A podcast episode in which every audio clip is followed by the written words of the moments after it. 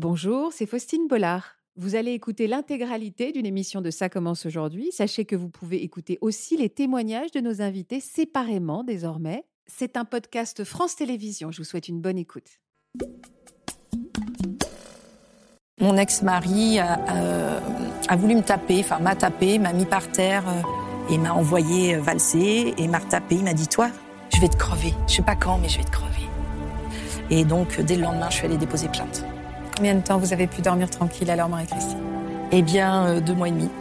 On fermait les volets, euh, on, on fermait à clé à triple tour. Enfin, c'était, mais c'était une horreur. Je l'ai quitté et euh, il avait décidé d'avoir euh, une relation avec euh, la, la- la patronne de l'hôtel qui n'a pas voulu de lui. Il l'a tué. Qu'est-ce ça a été quoi sa peine pour le Il a meurtre pris de- 20 ans. Le gendarme qui, qui, qui m'a bien soutenu, qui est vraiment qui a été adorable, qui était là, il était avec moi. Et il m'a dit il fera 12 ans. Donc là, je l'attends, là. Je sais qu'il va sortir. J'avais 7 ans, il a commencé, euh, c'était plutôt impulsif. Qui était votre agresseur? C'était le fils donc de, de la professeure de ma mère. Et il m'a poussé dans son armoire et il m'a agressé sexuellement en fait. Là, je voulais absolument pas qu'il rentre en contact avec moi, qu'il soit plus dans ma région, qu'il ne travaille pas avec des enfants, qu'il ne puisse pas s'approcher d'autres enfants, etc. Ça vous fait peur, Sarah Moi, j'ai peur pour les futures Pour les potentielles victimes. Victimes, bien sûr.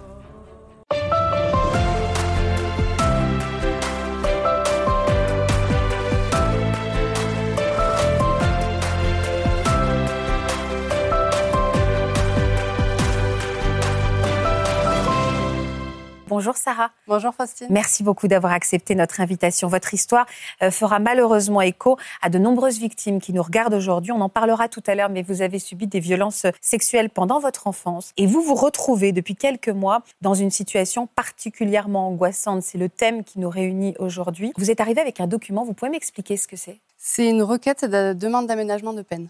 Vous avez reçu ça il y a combien de temps? Fin d'année 2022. Et qu'est-ce que ça dit concrètement, pour utiliser les termes que vous, si vous racontiez euh, l'histoire à quelqu'un, qu'est-ce qu'elle dit cette demande? Mon agresseur demande une- un aménagement de peine. Donc un aménagement de peine, ça peut être le bracelet à la maison, ça peut être sortir complètement, ça peut être voilà. Il a le droit de demander à euh, avoir un aménagement de peine, tout simplement. Il est incarcéré aujourd'hui? Il est incarcéré. Il a eu quelle peine? Il a pris 18 ans. Il est rentré en 2014, Donc là, on est au bout de 8 ans. euh, au bout de 8 ans. Au bout de 8 ans. Et on vous demande votre avis? On demande, si vous voulez, je pense que c'est plus au niveau légal, on demande euh, d'être vu euh, par la gendarmerie ou la police, suivant l'endroit où c'est. On nous demande si on s'y oppose, évidemment, on s'y oppose, mais je ne sais pas si ça a un réel poids. En tout cas, voilà, on a le droit de dire ce qu'on ne veut pas, etc. Ouais, et Et- ce qu'on en pense. Et il pourrait être remis en liberté dans combien de temps, Sarah?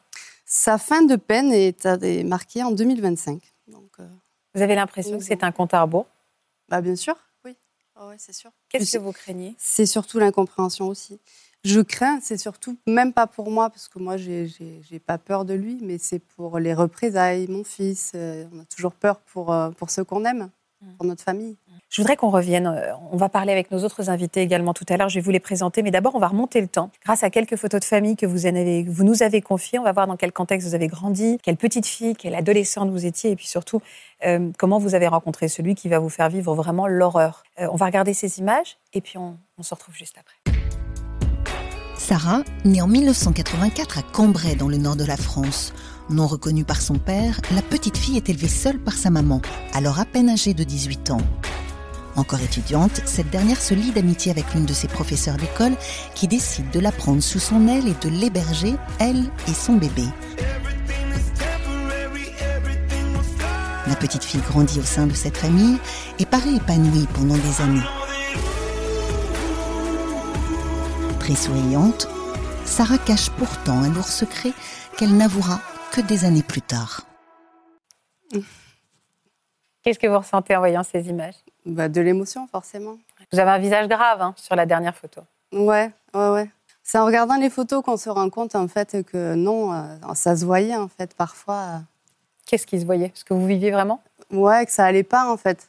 Je vous présente Marie-Christine et Sandrine qui sont avec nous aujourd'hui. Bonjour à toutes les deux. Merci également beaucoup euh, pour votre confiance. Toutes les deux, vous allez nous parler de votre ex-mari. L'un a été condamné pour violence conjugale, l'autre a été condamné pour meurtre. Et comme Sarah, vous connaissez évidemment très bien ces angoisses qui accompagnent la remise en liberté euh, d'un agresseur, ce, compte à rebours, cette épée de Damoclès, cette peur tout simplement, même plus pour soi, mais vous le dites pour les autres, pour les enfants qui sont nés après. Merci d'avoir accepté de nous en parler. Je vous présente Natacha et Marc qui vont également vous accompagner avec beaucoup de bienveillance parce que je sais qu'elle est, est nécessaire. Il y a beaucoup de questions judiciaires qui se posent euh, également. Sarah, on vient de le voir à l'instant, vous avez donc grandi dans un contexte particulier, accueilli euh, avec votre jeune maman chez un de ses professeurs. Comment vous vous sentiez dans cette famille, vous, étiez, enfin, vous n'avez pas l'âge de vous en souvenir au tout début. Néanmoins, c'est quoi vos premiers souvenirs dans cette famille D'accueil?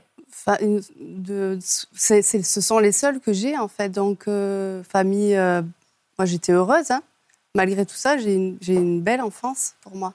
C'est ça qui est assez contradictoire, mais malgré tout ça, j'ai grandi dans une famille, voilà, qui était assez particulière où j'étais, j'étais bien, puisque c'était là où j'étais. J'avais pas de papa, donc c'était un peu mes repères, c'était mes piliers.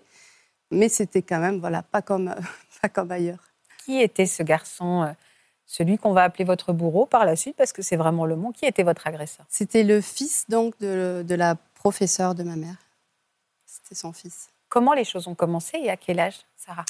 J'avais 7 ans. Il a commencé, euh, c'était plutôt impulsif. On est rentré dans sa chambre avec euh, sa sœur. Et il m'a poussé dans son armoire et il m'a agressé sexuellement, en fait. Et il m'a dit textuellement il faut que j'essaye quelque chose. Ça m'a fait rire, en fait, parce que pour moi, c'était. C'était certainement pas sexuel, en tout cas. Sa sœur l'a repoussé, elle lui a dit Mais non, mais qu'est-ce que tu fais? Et on est parti. Et ça a commencé là. Vous n'avez pas réalisé à l'époque de la gravité Non, de ce pas du tout. Il va abuser de vous pendant combien de temps?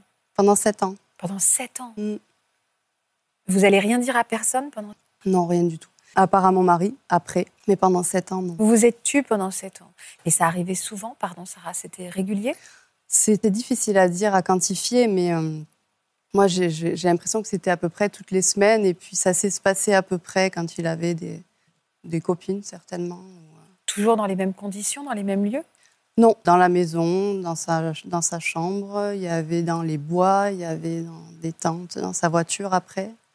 Vous avez grandi par la suite. Qu'est-ce qui vous disait pour vous gardiez le silence, Sarah? Qu'on ne me croirait pas. Qu'on ne me croirait pas. Et c'est vrai que c'était un peu le despote de la famille. Donc, euh, effectivement, s'il pleurait et qu'il disait Oh non, mensonge, on l'aurait cru. Et moi, on ne m'aurait pas cru. Vous aviez peur de lui? Peur, je pense pas. Mais euh, je, non, je n'ai pas eu peur de lui. il ne me faisait pas peur. Personne n'a été l'oreille de vos confidences? Vous avez pu en parler à personne? Pendant ces sept années-là Non. alors, qu'est-ce qui a fait que vous avez pu en parler après? Bah, C'est la force des choses. Moi, j'aurais cru euh, mourir avec ce secret-là, parce que c'est lourd à, porter, mais c'est encore plus lourd à, raconter à sa famille et aux gens qui nous aiment, en fait. Donc, euh, bah, déjà, j'en avais parlé à mon mari quand je l'ai rencontré, en 2005. Donc, ça faisait déjà quelques années. Et en 2012, pour les trois ans de mon fils. Ah bien plus tard. Ouais, bien plus tard. Ouais on avait invité donc sa sœur, ma tante, ma mère, etc. pour fêter l'anniversaire de mon fils. Et sa sœur a raconté à ma mère et ma tante pendant l'anniversaire qu'elle euh, elle-même a été violée par son frère. Donc forcément, ma mère et ma tante reviennent me voir et me demandent euh, ce qui s'est passé. Moi, je dis non, c'était quand même l'anniversaire de mon fils. Et, le moment. et voilà. Et puis en fait, en rentrant à la maison, ma tante a demandé à, sa fille, puisqu'elle a eu des tocs pendant très longtemps. Ça a été vraiment, vraiment compliqué. Et en fait, la petite a avoué aussi qu'elle-même a été euh, agressée sexuellement. Elle avait quel genre de toc? À se laver les mains tout le temps. Il fallait que personne ne touche les... les... Personne ne pouvait rien toucher. Le verre, fallait le laver plusieurs fois. C'était un enfer. Donc là, ça faisait deux victimes qui parlaient. Et voilà. ça vous a poussé à parler ou il y a eu encore un autre Non, non, non. En fait, ce qui m'a poussé à parler, c'est que ma tante était complètement démunie euh, parce que ben, il fallait porter plainte, en fait il fallait déposer plainte, il fallait que les choses se remettent, euh, soient catégorisées en tout cas, que nous on soit victime et que lui soit, soit l'accusé, simplement. Donc ma tante m'a dit, mais on n'y arrivera jamais, sa sœur ne portera jamais plainte contre lui. Et j'ai dit, ben si, on va y arriver. Et là, elle a compris que ça m'était arrivé aussi. Quoi. Donc j'ai dû euh, tout raconter, raconter aussi à mon mari qu'il n'avait pas que abusé de moi, mais qu'il avait aussi abusé de ma petite cousine et de sa propre sœur. Ouais, ça a été dur. Je pense que c'est le truc le plus dur que j'ai eu à faire là-dedans. D'en parler à vos proches Ouais. Et d'aller porter plainte Porter plainte, c'est autre chose, je pense. Vous, Après, vous vous souvenez? Ah oui, je pense qu'on s'en souvient à vie, ça. Hein. Ah ouais. On y va en soldat, en fait. On se conditionne pour, pour, ben, pour y aller et puis pour pas lâcher. On vous a cru, on vous a entendu? Oui, ouais, ouais. J'ai été hyper bien reçue, très très bien conseillée aussi. Hmm. Hmm. Qu'est-ce qui s'est euh, euh, passé par la suite? Le procès a eu lieu combien de temps après? J'ai déposé plainte en 2014. Euh, le premier procès a eu lieu en 2017. Et lui a été incarcéré en 2014 après sa garde à vue. Parce qu'il a été entendu au bout de combien de temps, lui? Moi, c'était en juillet, le dépôt de plainte. En, octobre, il a été entendu. Ah oui, donc déjà, pendant quelques mois, vous avez vécu avec lui en liberté Oui, Ouais, mais il n'était pas au courant. Donc c'est ah, il n'était pas au courant, d'accord. le temps de l'enquête, de tout ça. Il a été placé en détention provisoire par les suites Oui. Il a fait ses 48 heures de garde à vue et euh, il a mandat de dépôt. Qu'est-ce que vous avez ressenti quand il a été euh, mis en garde à vue ou incarcéré, même provisoirement? Quand il a été mis en garde à vue, il y a un côté de moi qui était... Je suis désolée il y a un côté de moi qui était contente. C'est pas, c'est pas le mot, mais qui était soulagée.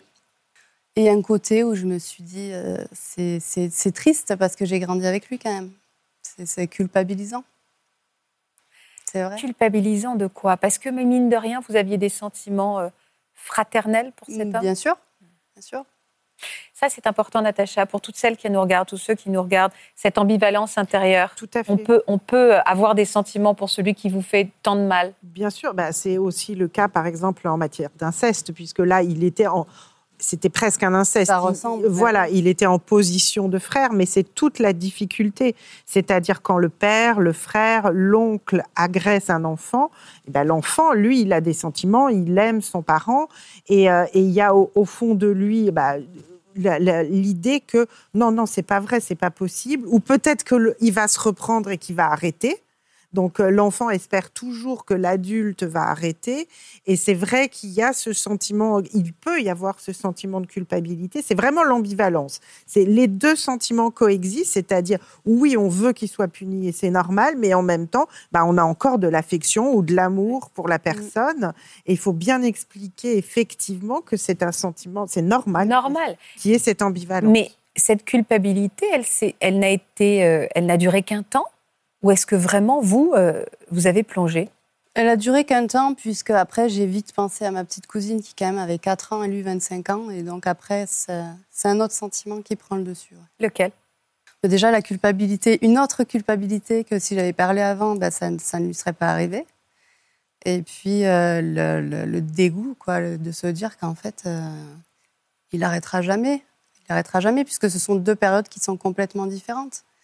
Il y a eu une période quand il était adolescent, puis jeune adulte et adulte. Donc c'est quand même. Et puis l'enfant beaucoup plus jeune. Euh, c'est important aussi de se souvenir de ça, c'est que parfois on hésite à parler pour soi-même, mais qu'on va parler pour protéger un autre enfant plus petit. Un petit frère, là c'est votre petite cousine, mais souvent on ne le fait pas pour soi, euh, mais on va le faire pour l'autre pour protéger. Et, et, le fait de le savoir derrière les barreaux, est-ce que ça vous a aidé à avancer? Ah oui, oui, bien sûr. Bien sûr. En fait, on, a toujours l'impression qu'on vit avec, on arrive à avancer, que, que finalement on est fort et qu'on passe à autre chose. Mais en fait, c'est latent, c'est là, ça ne nous quitte pas. ça ronge. Ouais, ça ronge. Au fond, ça ronge.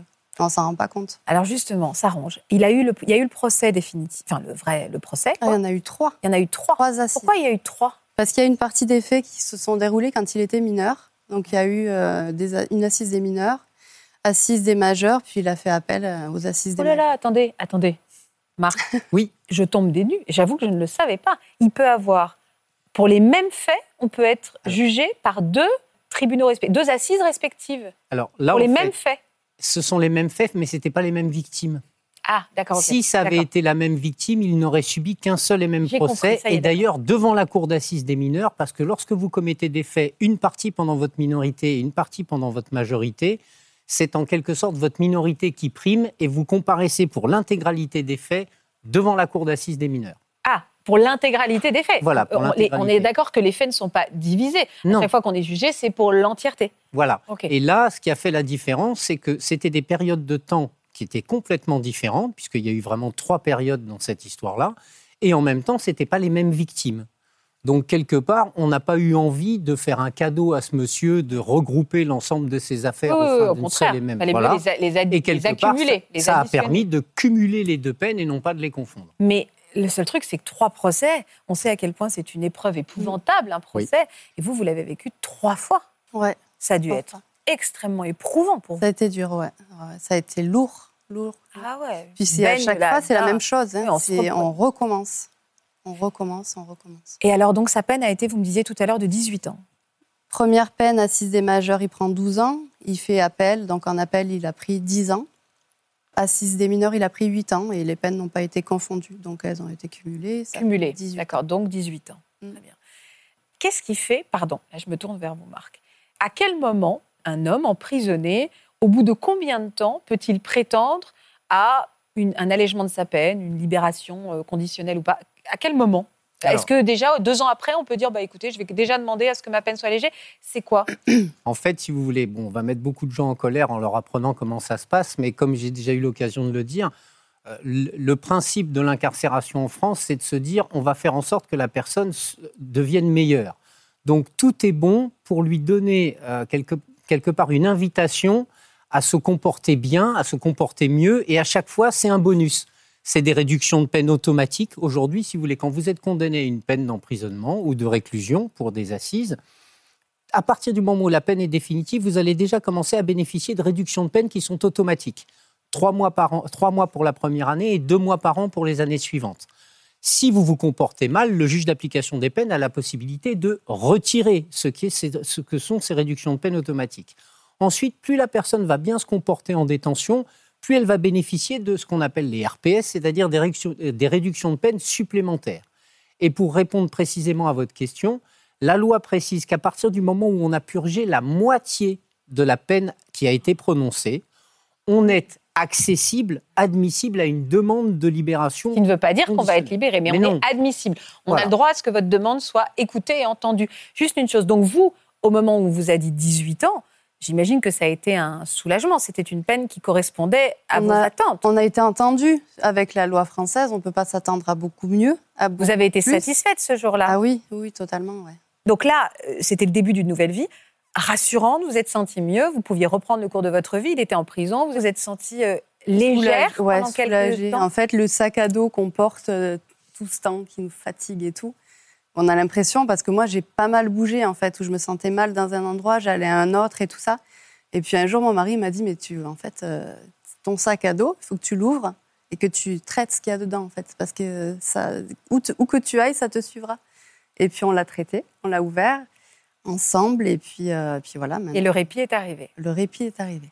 Jusqu'à cette lettre. Jusqu'à cette lettre où on se dit, en fait, on sera jamais tranquille. 2022, donc euh, ben, trois ans après, euh, je reçois donc, euh, je ne sais pas comment ça s'appelle, c'est un avis de demande d'aménagement de peine, une requête. Oui, c'est l'occasion d'expliquer qu'en fait. Trois ans, mais il a déjà fait. Euh, oui, il ne faut pas oublier d'abord qu'il est incarcéré depuis 2014. Donc, avec la détention provisoire. Donc, en fait, on était à combien de temps de détention 8 ans d'emprisonnement. En, en, 2022, il avait déjà purgé 8 années. Par l'effet des réductions de peine automatiques, etc., il était déjà à la moitié de la peine. Admissible. Voilà. il était déjà à la moitié de sa peine. C'est ça. Mais le vrai soulagement n'a duré que trois ans. Pour vous, dans votre tête, il était vraiment définitivement euh, condamné. Et la lettre est arrivée qu'au bout de trois ans, même s'il avait été en détention. Après, on sait quand même très bien qu'il ne fera jamais 18 ans euh, complets et qu'il sortira au bout d'un moment. Euh, mais pas là. Mais pas là. Au moment où vous découvrez cette lettre, déjà, est-ce que vous, vous comprenez?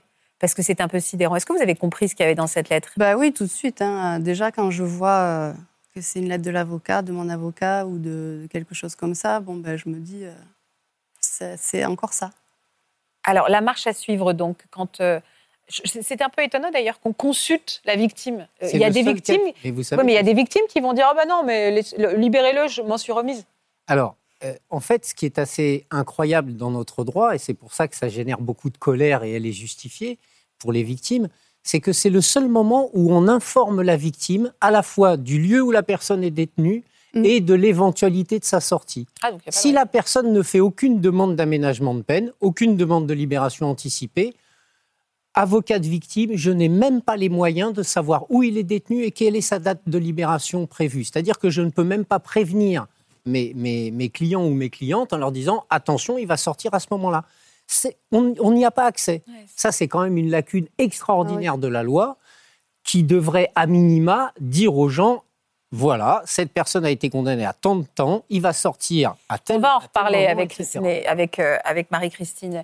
Est-ce qu'on a le droit, quand vous, vous avez reçu ce papier, Sarah, est-ce qu'on a le droit, quand on reçoit un papier, de donner son avis, évidemment, mais même mettre des conditions, de dire euh, s'il devait être libéré, je veux qu'il habite à l'autre bout de la France, euh, qu'il ne s'approche pas de moi Bien sûr en fait, lorsque, lorsque le juge d'application des peines, ou si la peine est plus importante que 10 ans à purger, le tribunal d'application des peines écrit en général Là, pourquoi est-ce que c'est l'avocat qui a reçu la lettre? Parce qu'elle aurait pu très bien la recevoir directement. C'est parce que l'avocat avait fait en sorte que la victime ait élu domicile à son cabinet. Donc, en fait, dans le dossier, elle n'avait qu'une adresse, c'était le cabinet de l'avocat. Donc, ça veut dire que la personne n'avait pas, enfin, qu'elle restait dans l'anonymat finalement. Elle, elle, on essayait son adresse était préservée. On essayait de la préserver et de la protéger. Donc, à ce moment-là, l'avocat ne peut pas faire autrement que d'informer euh, sa cliente en lui disant, voilà, on va vous demander votre avis, vos observations. Donc, en fait, c'est deux choses. D'abord, est-ce que vous êtes d'accord ou pas d'accord? Et puis ensuite, si jamais ça se passe, est-ce que vous avez des observations à faire sur les modalités de sa remise en liberté? Et c'est là où vous pouvez dire, je ne veux pas qu'il réside dans le même département que moi ou dans la même ville que moi, etc., Alors, ça a été quoi vos observations à vous, Sarah? Vous avez demandé mais On peut dire ce qu'on veut, en fait, finalement. Hein. Moi, j'ai dit que déjà, je voulais absolument pas qu'il rentre en contact avec moi, qu'il soit plus dans ma région, qu'il ne travaille pas avec des enfants, qu'il ne puisse pas s'approcher d'autres enfants, etc. Et, le, et le, juge suit forcément les demandes de la victime? C'est un avis qui, qui est requis et elle n'est pas décisionnaire, puisque c'est le juge d'application des peines. Maintenant, la difficulté, c'est que on demande l'avis aux victimes, mais je ne suis même pas certain qu'on leur notifie la décision qui a été rendue. D'accord. Donc aujourd'hui, pour Sarah, est-ce qu'une décision a été rendue? Est-ce qu'on sait quand est-ce que son agresseur va sortir? En tout cas, ni Sarah ni son avocat n'en ont été informés à ce jour. C'est-à-dire qu'on ne sait pas finalement si un débat a eu lieu et si le débat a donné lieu à une décision de la part du juge d'application des peines. Ça vous fait peur, Sarah? Peur, non, mais euh, enfin, c'est un mot que vous n'aimez pas, sa hein. peur. Hein. Vous voulez pas qu'on dise Non, mais parce qu'il me fait pas peur et c'est pas quelqu'un qui fait peur, c'est quelqu'un qui va agresser des personnes qui, sur qui il a l'ascendant. Et vous n'avez pas peur euh, même pour vous? Pour moi, non, pas du tout. Moi, j'ai peur pour les futures pour les potentielles victimes, ouais, puisqu'il fera ça en intrafamilial ou. Euh? Comment on vit avec euh, C'est quoi? C'est de la c'est ça, c'est l'hypervigilant. Comment on vit en se disant tous les matins? Est-ce qu'on y pense tous les jours déjà? Alors moi, je, c'est vous y pensez tous ouais, en fait, j'y pense tous les jours. C'est même pas à lui finalement que je pense, c'est que je vois des, je vois des pédophiles partout en fait. C'est horrible. C'est que mon fils, euh, je l'ai surprotégé. Il fallait pas qu'il qu'il aille dormir là et il a jamais été dormir euh, ailleurs que chez ma mère en fait. J'ai pas confiance. J'ai peur. Euh, est-ce que quand un homme est libéré comme ça, que, donc, du, par exemple, demain, il est libéré, vous n'êtes, enfin, l'avocat ou, ou, Sarah, euh, voilà, vous la prenez bien plus tard, enfin, je ne sais pas. Est-ce qu'il n'y a pas une espèce d'obligation de, de, bracelet électronique, de quelque chose, pour s'assurer au moins dans un premier temps que l'homme euh, respecte l'injonction de s'éloigner, de, de, ne pas s'approcher de ses victimes Est-ce qu'il n'y a pas une sas un sas pour on vérifie qu'ils se tiennent à carreau, quoi? Alors, il n'y a pas nécessairement de placement sous surveillance électronique, il n'y a pas nécessairement de bracelet. Puis le bracelet, c'est pas comme on peut l'imaginer, comme ça existe par exemple aux États-Unis, où les bracelets sont en quelque sorte préventifs. En France, le bracelet, il est fait pour interdire à une personne de sortir de son domicile en dehors des heures qui sont prévues. Par exemple, aux États-Unis, c'est un bracelet qui permet de localiser en permanence la personne. Et si jamais ce bracelet se retrouve dans le périmètre où est la victime, à ce moment-là, il y a une alarme qui se déclenche. Ça, ça n'existe pas en France. Et pourquoi? Il faut demander à nos législateurs qui ont beaucoup de mal à, suivre finalement l'évolution dans laquelle on se trouve. Marie-Christine et Sandrine, c'est ça que vous aimeriez? Ah oui. oui. Bien sûr que, que, que, les autorités euh, soient immédiatement au courant s'ils si s'approchent de vous, tout simplement. Exactement. Alors qu'aujourd'hui, et qui puissent vous informer. Parce qu'aujourd'hui, c'est quoi? Vous avez quoi comme recours? Vous avez un moyen de, de, de, prévenir si vous le voyez, par exemple? Alors, oui, on prend notre téléphone, on fait une photo et on va déposer plainte.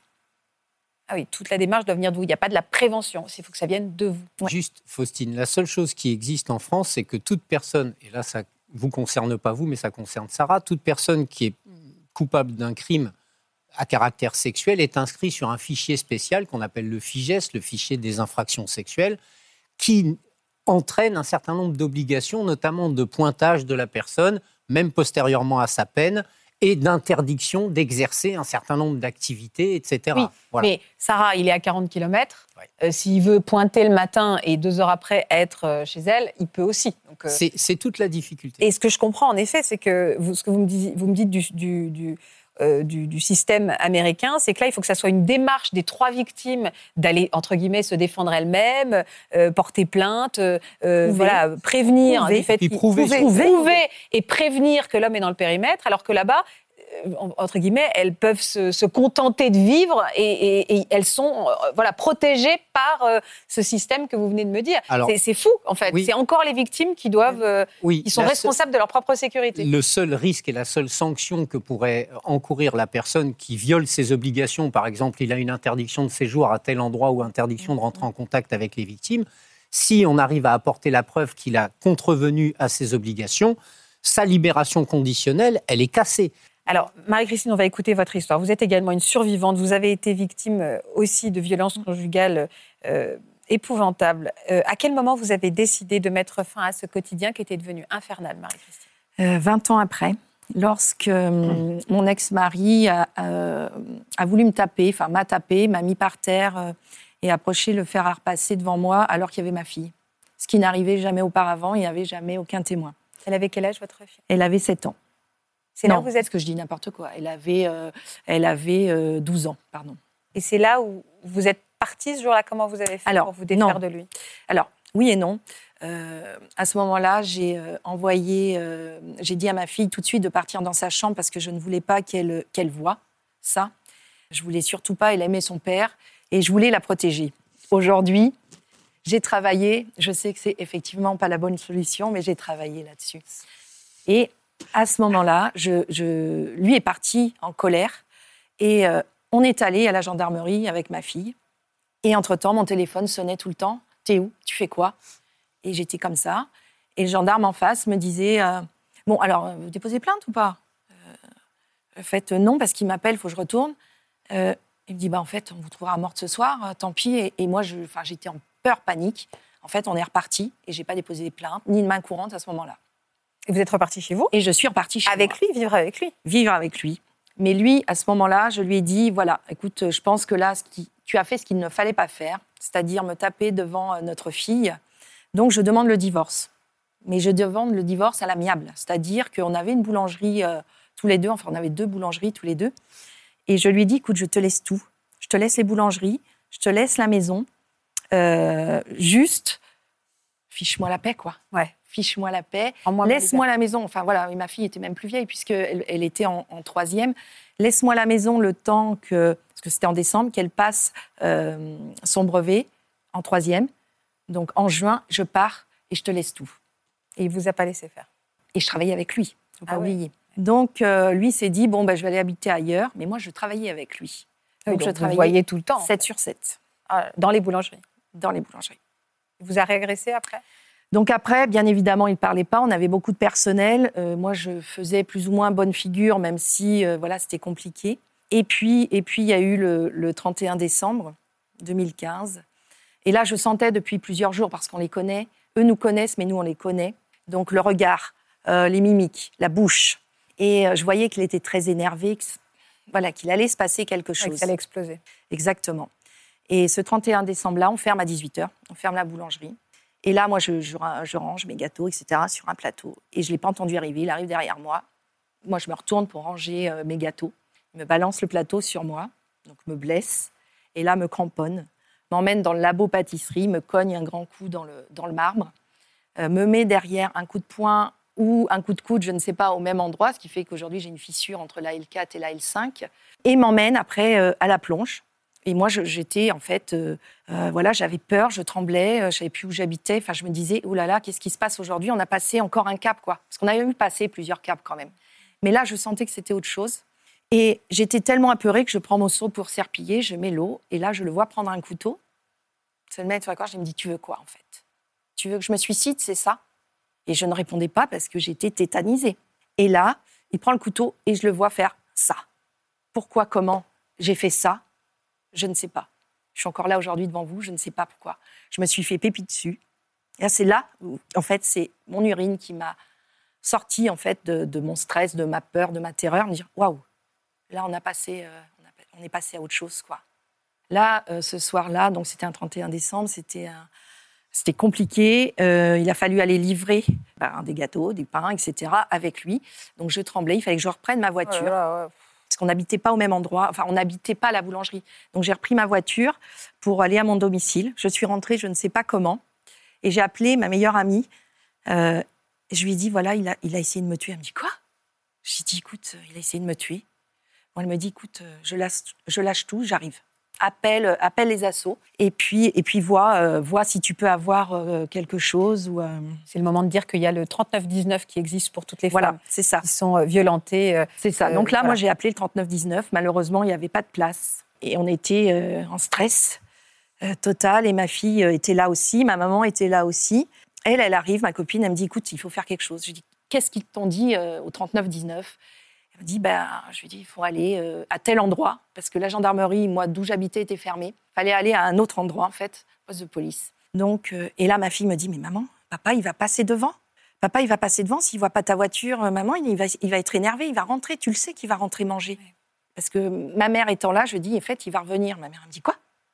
Je dis, oui, il va revenir. Effectivement, il est rentré, il est arrivé pour manger.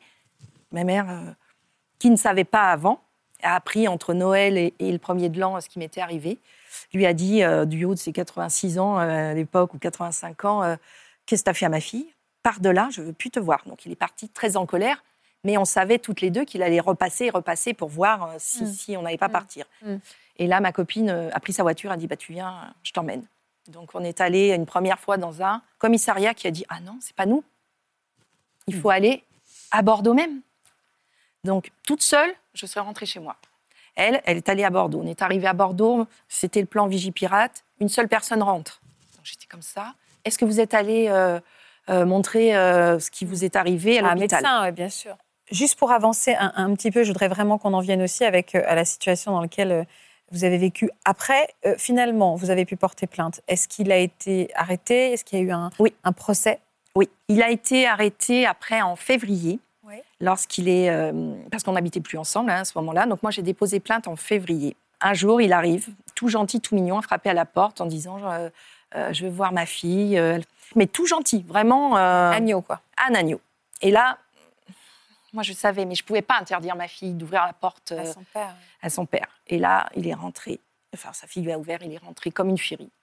Et il m'a envoyé valser et m'a retapé. Il m'a dit Toi, c'est quoi? Je t'ai loupé une fois mais je vais te crever. Je vais te crever. Je sais pas quand, mais je vais te crever. Je comprends toute la. Ouais. Et, j'ai dit à ma fille, ben, appelle, appelle vite le 17. C'est maintenant. Il a dit, toi, si t'appelles, je te bute avec ta mère. Et c'est ce qui m'a fait déposer plainte, en fait. Et le lendemain, parce que c'était le soir, il était 21h peut-être. Et donc, dès le lendemain, je suis allée déposer plainte. Vous avez vécu l'horreur, vous aussi. Il a été placé en détention provisoire, il a fait une garde à vue, tout Exactement. peut imaginer. Combien de temps il est resté en détention provisoire avant son procès? Alors, une première fois, justement, il est resté trois mois. Donc, euh, il est rentré fin février, il est sorti mi-mai. Ça a dû être euh, les deux mois les plus doux. Alors, ouais, le premier soir, moi, la gendarmerie m'avait dit, je vous préviendrai. Euh, donc, elle m'a dit, écoutez, il dort aujourd'hui, il dort, enfin, ce soir, il dort en prison. Mais là, avec ma fille, on aurait dit, deux petites folles, quoi.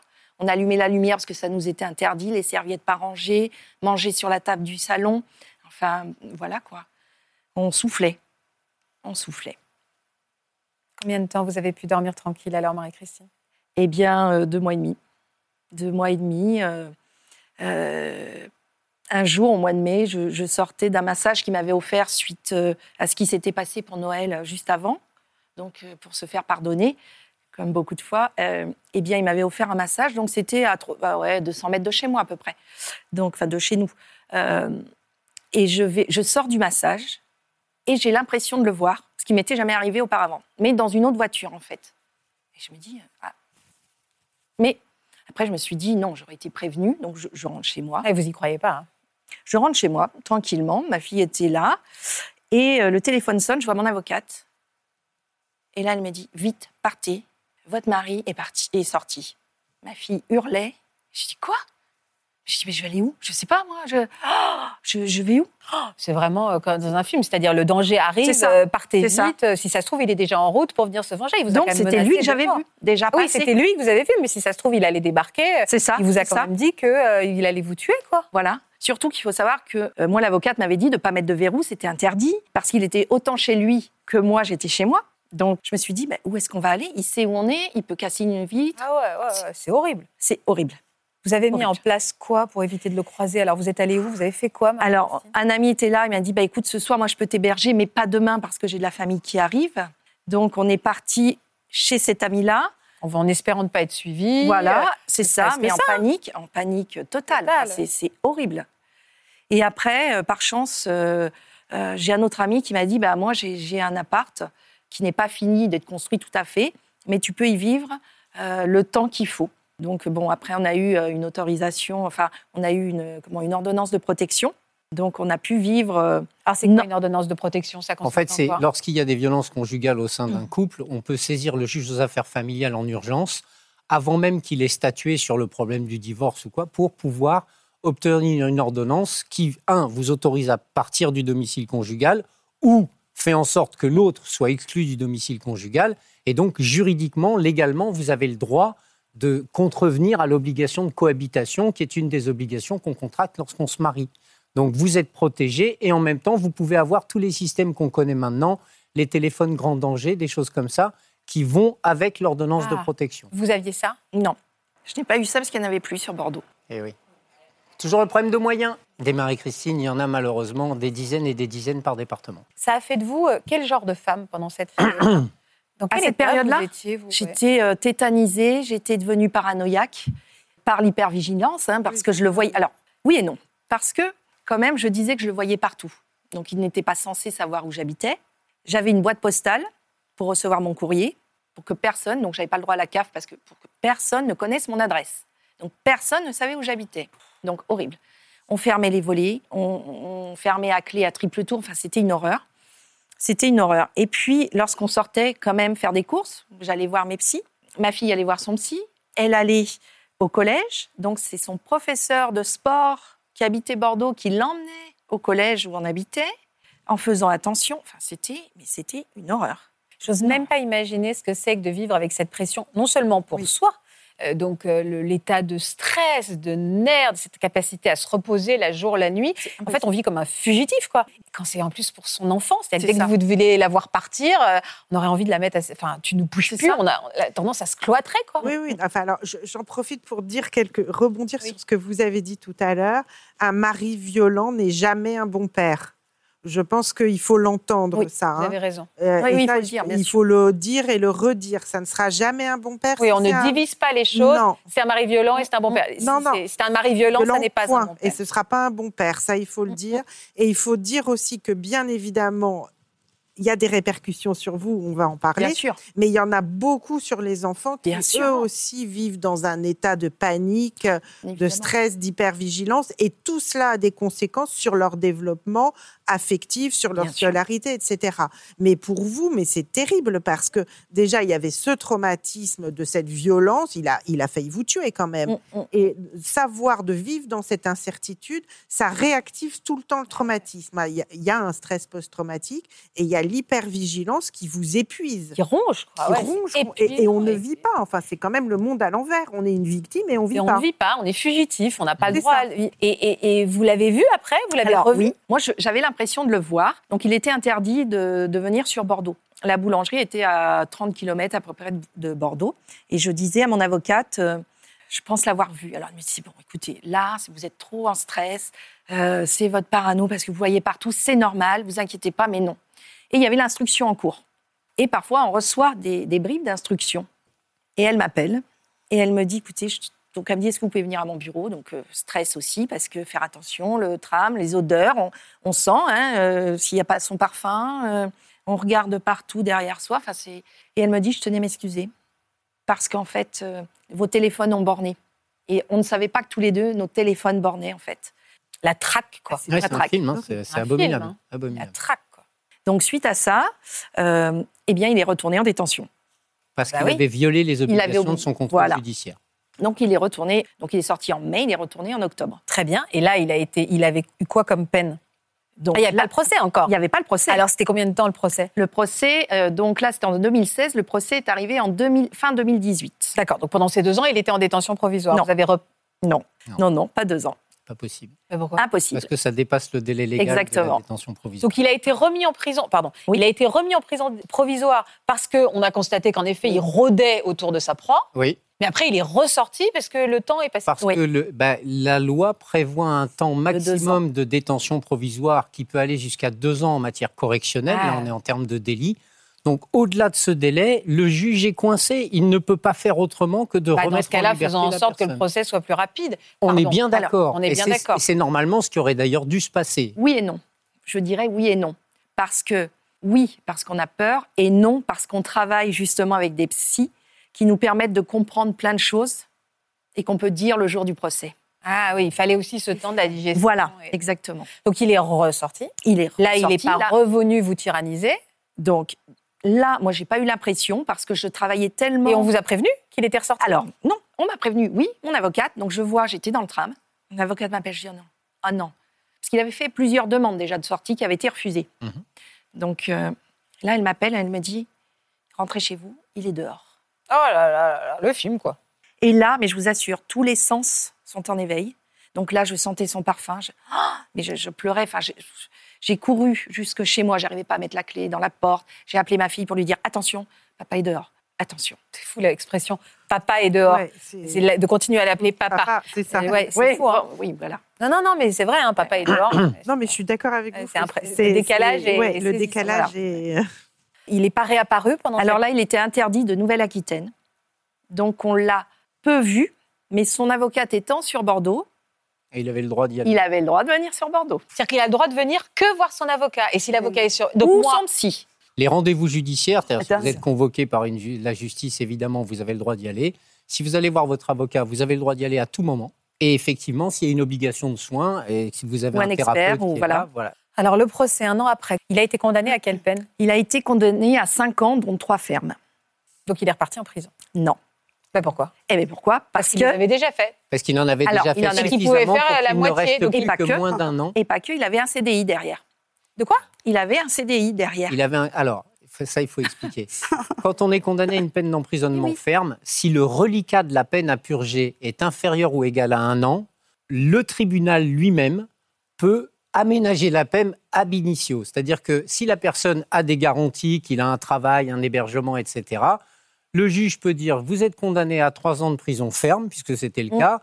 On déduit évidemment la détention provisoire qui a été faite, et comme il reste moins d'un an, vous pouvez être placé sous bracelet électronique euh, à l'extérieur et finir votre peine dans ces conditions-là. Comment vous avez accueilli ce, Alors, pour le, le procès était très compliqué parce que bon, je l'ai vu, euh, je l'ai vu, mais je ne l'ai pas regardé en fait. C'est ma fille qui m'a dit voilà papa. Et en fait, euh, il avait maigri, il avait perdu des cheveux, il avait des lunettes. Et, voilà, euh, c'était très très perturbant de le revoir deux jours complets. Et après, quand la décision a été prise, donc ça a été violence avec arme blanche. Mais ce que j'ai entendu, c'est coupable. Bien sûr. Et en fait, quand j'ai entendu coupable, je vous assure, Faustine, mes poumons se sont ouverts, j'ai respiré mais j'ai respiré. On m'a cru, quoi.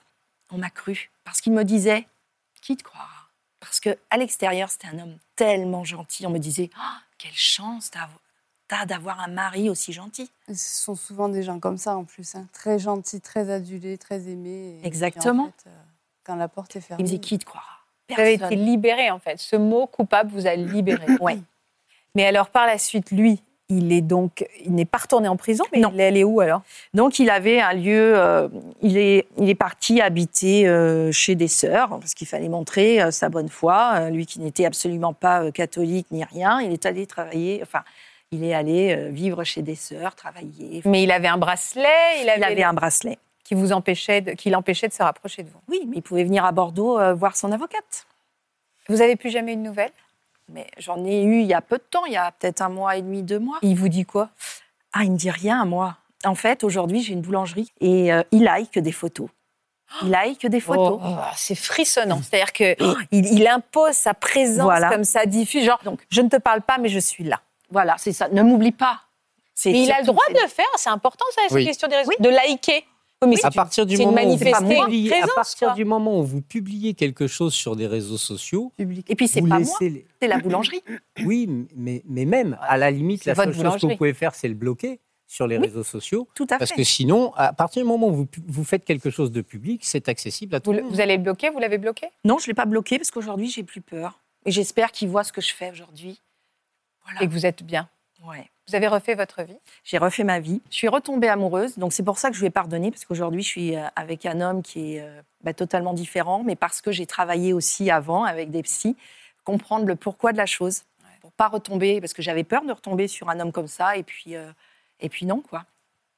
Sandrine, voudrais qu'on vous donne la parole. Vous allez nous parler, vous aussi, de votre ex-mari, euh, Sandrine. Il est emprisonné depuis 2008. On parle d'un crime. Quel crime a-t-il commis, cet homme? Alors, il a tué. Donc, moi, je, me suis, je, me je l'ai quitté. Il est retourné sur Poissy, parce qu'à l'époque, on habitait à Angers.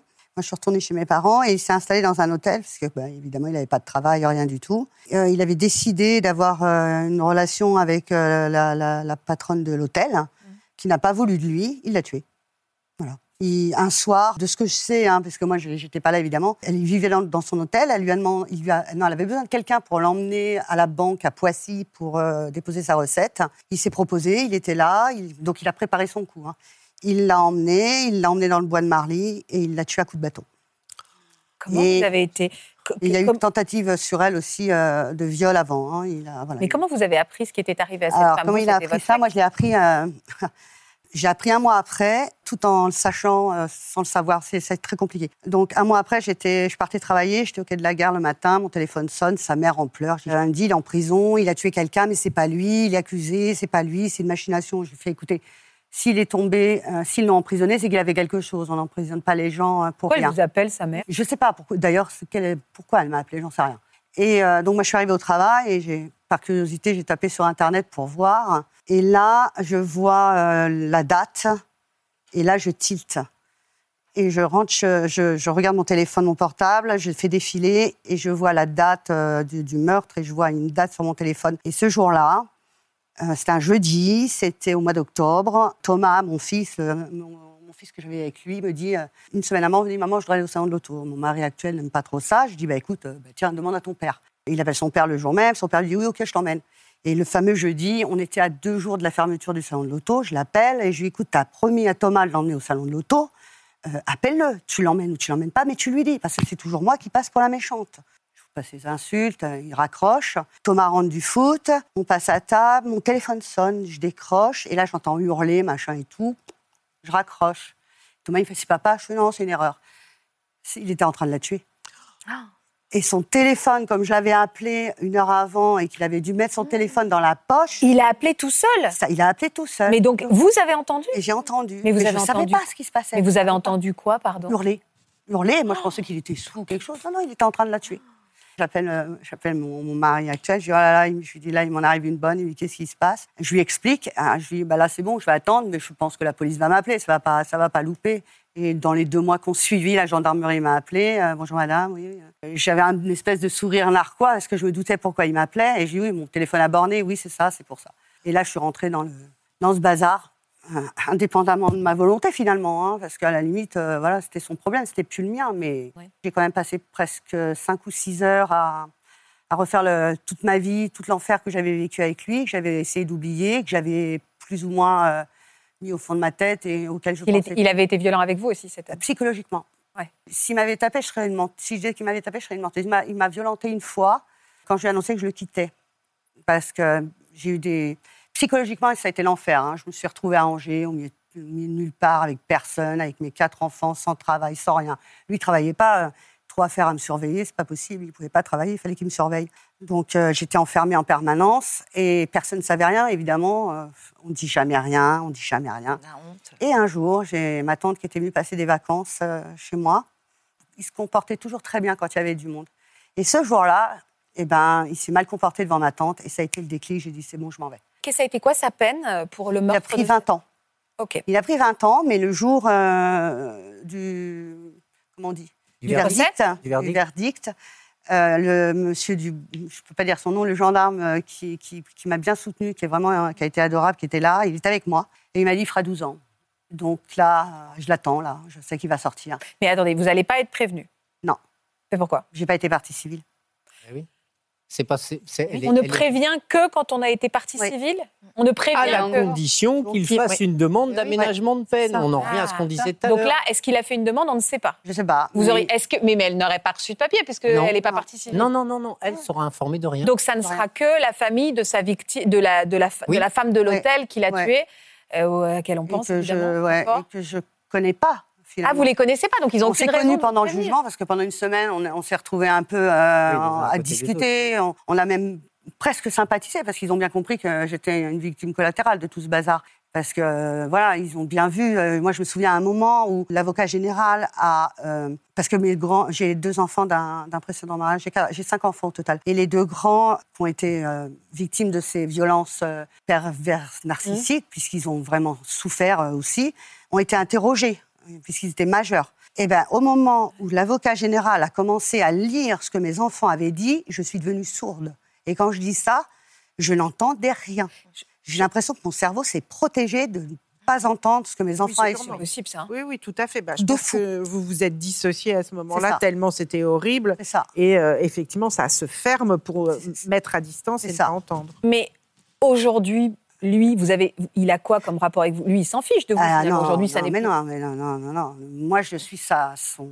C'est de ma faute tout ça, vous Qu'est-ce comprenez qui est de votre faute? Il y a aucun rapport entre il a- vous et il le- était dans. Il, Si. il a- énervé. il Bah était non. énervé. Si elle l'avait pas quitté, il se serait Bah oui, jamais oui. tenté de se mettre avec cette femme et il l'aurait pas tué. Mais voilà. ben Donc il a tué cette femme parce que vous Voilà. l'avez quitté, qu'il était mal. D'ailleurs, quelques temps avant, il avait eu un accident de voiture, c'était de ma faute aussi. Enfin, tout est de ma faute. hein, je évidemment, on va projeter sur. Mais il l'a formulé ça? Il vous a Ah oui, dit ça? Oui, oui. À, un moment, je... parce que j'ai deux enfants, j'en ai un très sensible, hein, Thomas, et Maxence qui est beaucoup plus, un petit peu comme moi, un peu plus rude. Donc il sait très bien qui attaquer. Donc il est passé via Facebook, il a réussi à se procurer un téléphone en prison et il a passé des messages en mettant de toute façon tout se paye. euh, vous verrez bien quand je Ah oui, donc des menaces directes. J'ai tout imprimé, j'ai tout envoyé au juge des applications des peines.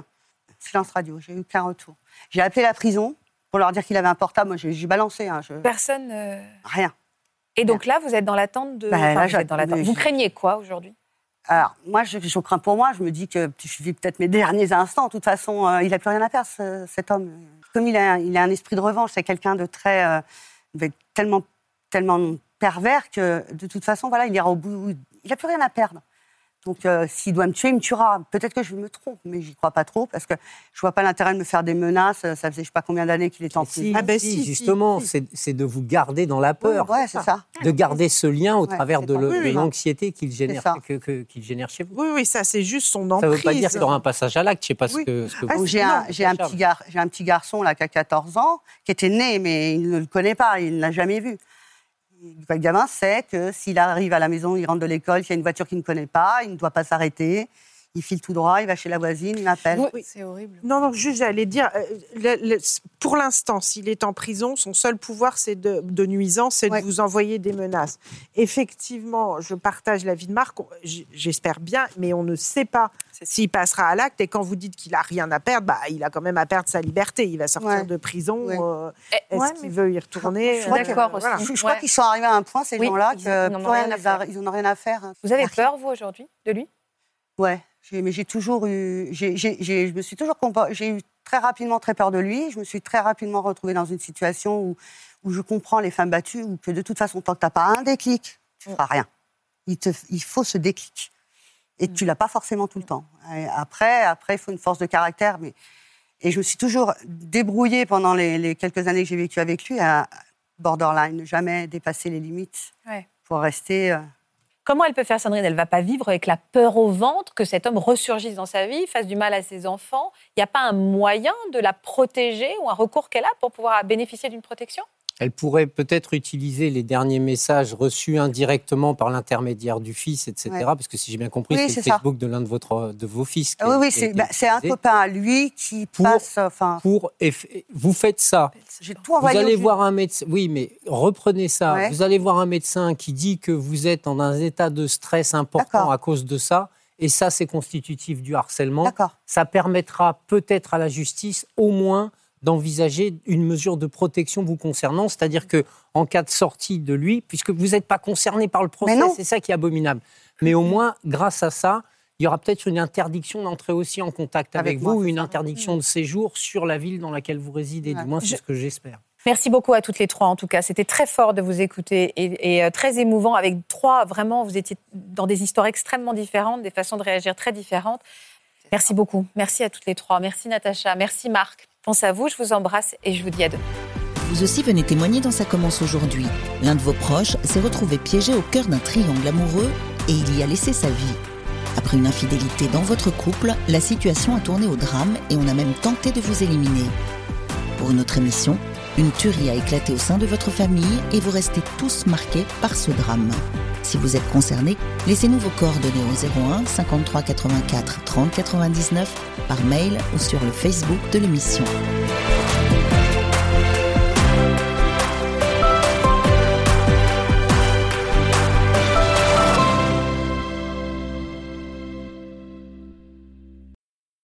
Voilà, j'espère que ce podcast de Ça commence aujourd'hui vous a plu. Si c'est le cas, n'hésitez pas à vous abonner. Vous pouvez également retrouver l'intégralité de nos émissions sur France.tv.